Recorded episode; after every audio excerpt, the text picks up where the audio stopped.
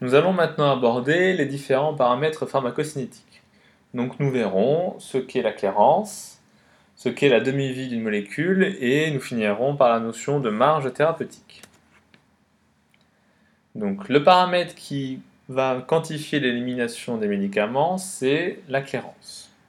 Nous avons déjà vu cette formule donc, qui définit la clairance comme égale à la clairance rénale plus la clairance extra-rénale de la molécule. La clairance totale d'un médicament représente la capacité de l'organisme à se débarrasser de cette molécule.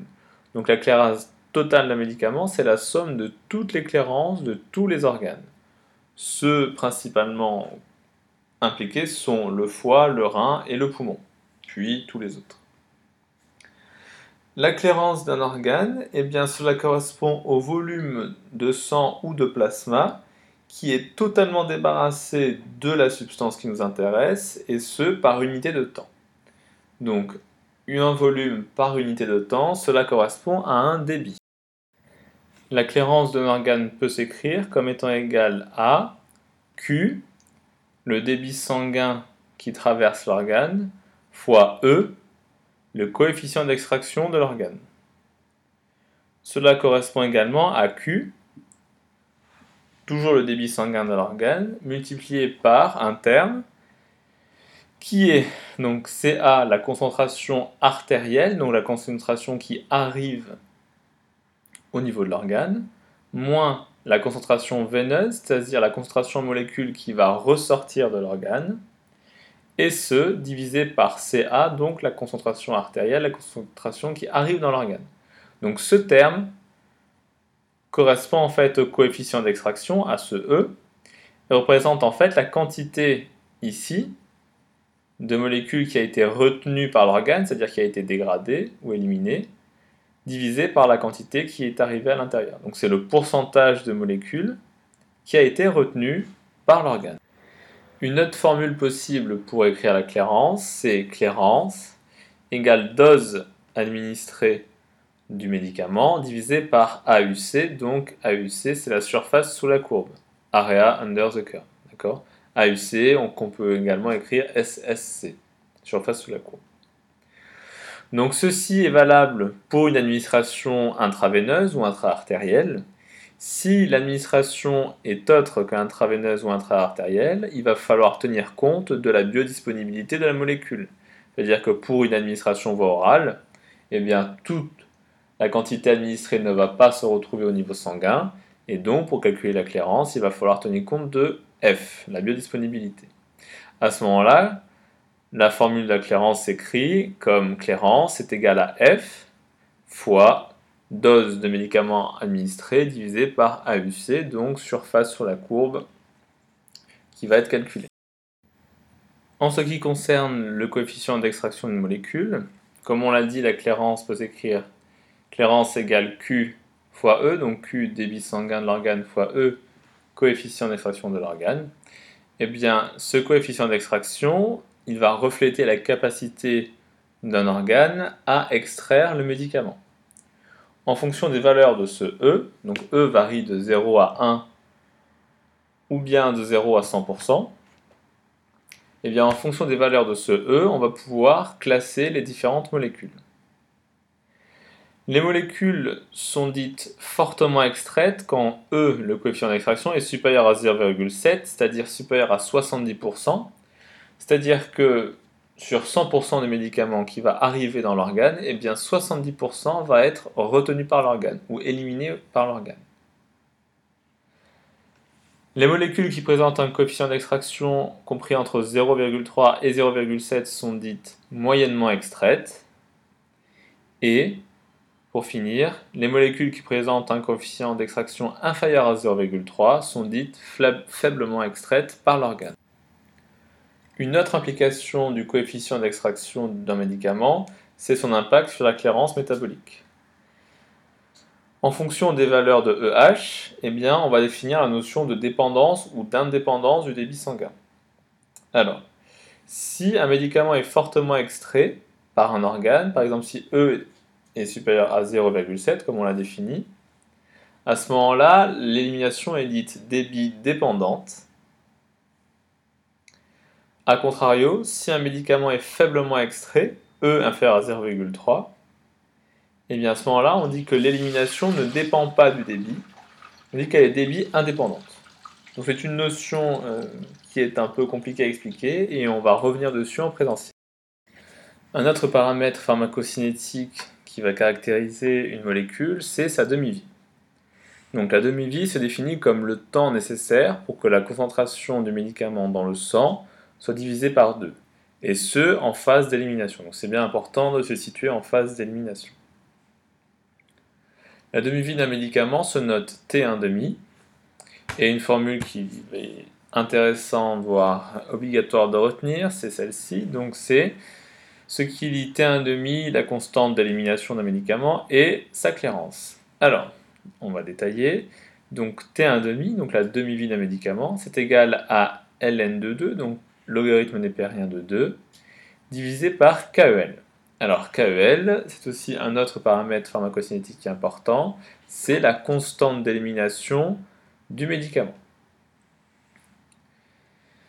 Une autre manière d'écrire T1,5, c'est égal à ln de 2, toujours, sur VD, donc le volume de distribution du médicament à l'intérieur de l'organisme, divisé par la clairance. Ce que l'on voit sur cette formule, c'est que, comme on l'a dit, T1,5, VD et clairance sont liés. Donc, plus le volume de distribution va être élevé pour une molécule, à ce moment-là, plus la clairance totale sera faible, et plus la demi-vie sera grande. Et forcément inversement. Ce qu'il faut faire attention à ne pas confondre, ce n'est pas parce que T1,5 du médicament est grande que le volume de distribution sera grand. D'accord? Cette équation vous donne le sens dans lequel les paramètres varient. La demi-vie du médicament va avoir différentes implications. Premièrement, ce qu'on peut retenir, c'est qu'au bout de 7 demi-vies, lorsqu'on se trouve en phase d'élimination, eh bien, on a éliminé 99% du médicament, c'est-à-dire que on considère qu'au bout de cette demi-vie, il n'y a plus de médicaments dans l'organisme. Et l'autre implication de la demi-vie des médicaments, eh c'est justement le rythme d'administration. On comprend bien que plus un médicament va avoir une demi-vie qui est courte dans l'organisme, plus il va falloir l'apporter souvent, le but étant que les concentrations sanguines soient supérieures à les limites d'efficacité du médicament. Pour terminer cette partie sur la pharmacocinétique, nous allons aborder la notion de marge thérapeutique. Alors cette notion de marge thérapeutique, en fait, elle intègre deux paramètres, deux éléments. Elle intègre la dose maximale qui va induire les effets indésirables, c'est-à-dire ici, la limite au-delà de laquelle les effets indésirables vont apparaître. Mais aussi la dose minimale qui va induire les effets thérapeutiques. Donc c'est cette dose-là. C'est-à-dire que lorsqu'on donne le médicament et que les concentrations ne passent pas ce seuil, eh bien à ce moment-là, on va être inefficace, on n'aura pas efficacité. Par contre, si jamais on donne un médicament et que l'on augmente les concentrations au-delà de la limite d'apparition des effets indésirables, eh bien effectivement on peut être efficace, on va pouvoir avoir une action du médicament, mais à ce moment-là, on va aussi avoir apparition des effets toxiques, et ça bien sûr, il faut l'éviter. La marche thérapeutique se définit donc comme le rapport de ces deux doses. Donc c'est le rapport entre la dose qui va induire l'apparition des effets indésirables divisé par la dose qui va induire au minimum l'apparition des effets thérapeutiques. On considère qu'un médicament a une marge thérapeutique qui est grande lorsque le rapport entre ces deux doses est de l'ordre de 10 ou supérieur à 10 le médicament sera considéré comme ayant une marge thérapeutique étroite ou faible si justement le rapport de ces concentrations va être inférieur à 2. Ce que l'on peut voir sur cette représentation, c'est une administration répétée de médicaments. Donc à chaque fois qu'on va, là, ici c'est la première prise, puis la deuxième, puis la troisième. Le but étant, au fur et à mesure des prises, justement de rentrer dans dans cet intervalle de dose qui représente justement euh, la marge thérapeutique. Plusieurs médicaments sont justement à marge thérapeutique étroite. On peut citer comme exemple les anticoagulants, les digitaliques, le lithium, aussi euh, la théophiline et les aminosides. Et eh bien dans ce cas, pour ce genre de médicament, il va falloir ajuster la dose. Et ce, en faisant différentes, euh, différents dosages avec différentes techniques. On va pouvoir doser le médicament au niveau sanguin. On va pouvoir faire en amont euh, une détection des sujets à risque. Par exemple, pour les aminosides, ce sont des anti-infectieux qui vont être toxiques pour le rein. Eh bien, on va voir si le sujet présente à l'avance une altération de la fonction rénale. Si le sujet présente une modification de la fonction rénale, eh bien, d'entrée, on va adapter la dose d'aminoside. Idem pour certains médicaments qui peuvent être métabolisés au niveau hépatique. À ce moment-là, si on trouve que le patient est insuffisant hépatique, on va justement modifier les doses en conséquence.